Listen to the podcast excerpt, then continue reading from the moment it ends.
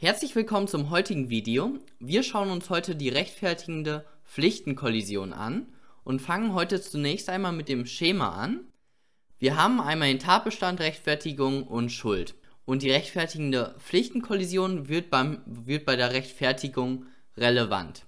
Diese teilt sich auf in objektive und subjektive Voraussetzungen und bei den objektiven brauchen wir zunächst einmal, dass den Täter zwei Handlungspflichten treffen von denen er nur eine erfüllen kann.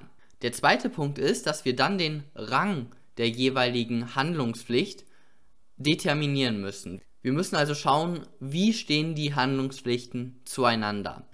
Bei rangverschiedenen Pflichten muss man die ranghöhere Pflicht erfüllen, natürlich, und bei gleichrangigen Pflichten muss der Täter eine der beiden Pflichten erfüllen, um gerechtfertigt zu sein. Und das war es dann auch eigentlich schon. Dann haben wir noch die subjektiven Voraussetzungen. Da muss man eben ja die, die Lage kennen. Und dann haben wir wie immer die Schuld und das war's. Wann wendet man jetzt die rechtfertigende Pflichtenkollision überhaupt an? Und diese wird nur relevant bei Unterlassungsdelikten und auch nur dann. Und der zweite wichtige Punkt ist, dass die rechtfertigende Pflichtenkollision nur bei zwei Handlungspflichten gilt. Also nur wenn zwei Handlungspflichten den Täter treffen, dann kommt die rechtfertigende Pflichtenkollision überhaupt in Betracht. Das heißt, wenn eine Handlungspflicht besteht und eine Unterlassungspflicht. Also du musst den retten auf der einen Seite und auf der anderen Seite du darfst nicht ähm, bei dem Blut abnehmen. Das wäre eine Handlungspflicht und eine Unterlassungspflicht. Bei diesem Fall käme nicht die rechtfertigende Pflichtenkollision als Rechtfertigungsgrund in Betracht. Warum gibt es jetzt überhaupt die rechtfertigende Pflichtenkollision? Haben wir nicht schon genug Rechtfertigungsgründe mit der Notwehr und dem Notstand? Das sollte doch eigentlich alles reichen. Aber schauen wir uns diesen Beispielfall an. A kommt nach Hause und sieht, dass das Haus seiner Eltern brennt.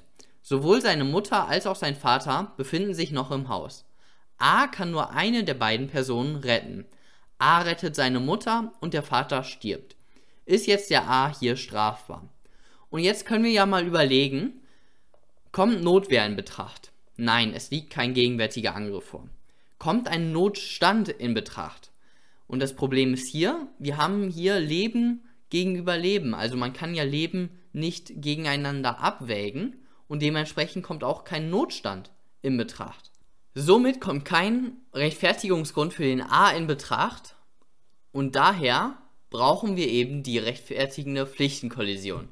Also bei zwei Handlungspflichten, wo der A nur eine erfüllen kann, soll er nicht bestraft werden, weil er hat ja das getan, was er konnte.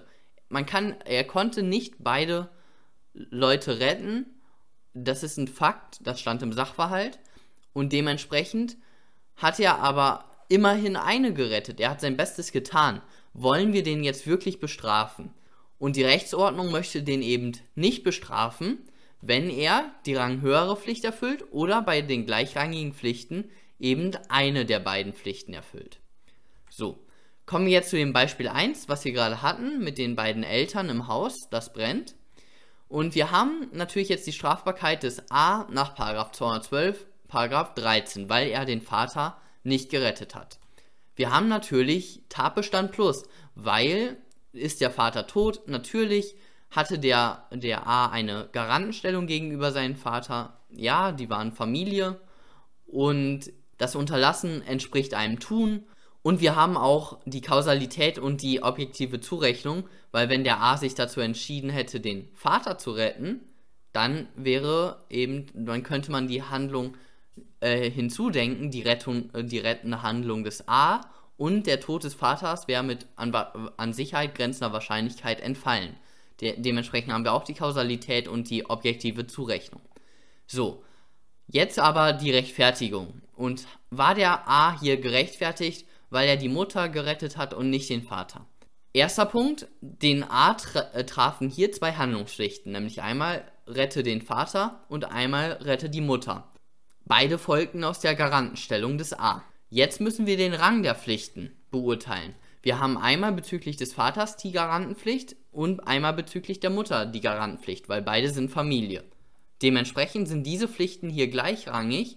A hat eine der beiden Pflichten erfüllt, er konnte nicht beide Pflichten erfüllen und somit ist der A hier gerechtfertigt. Und dementsprechend ist A natürlich nicht strafbar, indem er nicht seinen Vater rettete. Perfekt. Zweites Beispiel.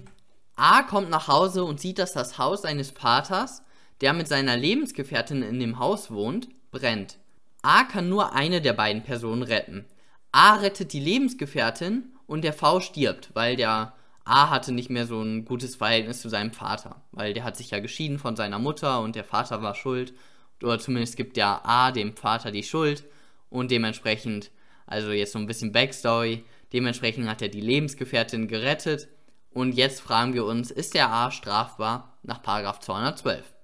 Hier natürlich wieder 212, 13 Absatz 1 für den Tod des Vaters. Haben wir den Tatbestand, der erfüllt ist? Natürlich, weil auch hier besteht eine Garantenpflicht zu dem Vater und so weiter. Also die Rechtfertigung. Treffen den A hier zwei Handlungspflichten. Und hier müssen wir genau sein. Wir haben natürlich eine Handlungspflicht bezüglich des Vaters, weil eben er hat eine Garantenstellung zum Vater und aus der Garantenstellung folgt eine Garantenpflicht. Aber bezüglich der Lebensgefährtin, da kommt nur der Paragraph 323c in Betracht. Und lesen wir uns den mal durch. Wer bei Unglücksfällen oder gemeiner Gefahr oder Not nicht Hilfe leistet, obwohl dies erforderlich und ihm den Umständen nach zuzumuten, insbesondere ohne erhebliche eigene Gefahr und ohne Verletzung anderer wichtiger Pflichten möglich ist, wird mit Freiheitsstrafe bis zu einem Jahr oder mit Geldstrafe bestraft. Und hier seht ihr es schon, den unterstrichenen Teil und ohne Verletzung anderer wichtiger Pflichten.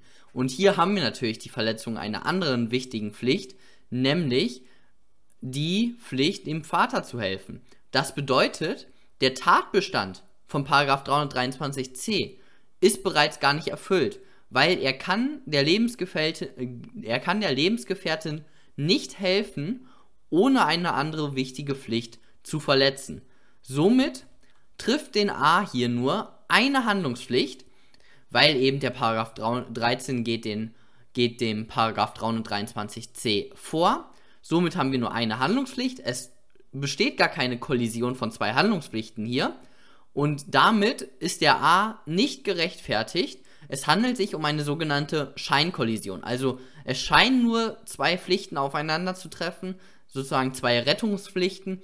Aber wenn man den 323c liest, dann sieht man, es treffen gar nicht zwei Pflichten den A, sondern nur eine Pflicht. Und das war eben die Pflicht, dem Vater zu helfen. Das hat er hier nicht getan und somit scheidet die Rechtfertigung wegen einer rechtfertigenden Pflichtenkollision aus. Perfekt, das war es dann auch schon von dem heutigen Video. Ich hoffe, das ist klar geworden.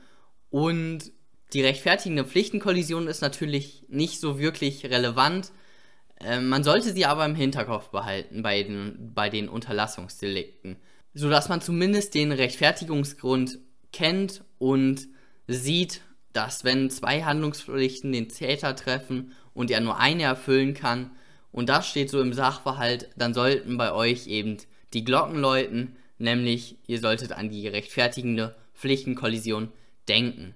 Perfekt. Dann könnt ihr wieder Kommentare unten da lassen und wir sehen uns beim nächsten Mal. Bis dann.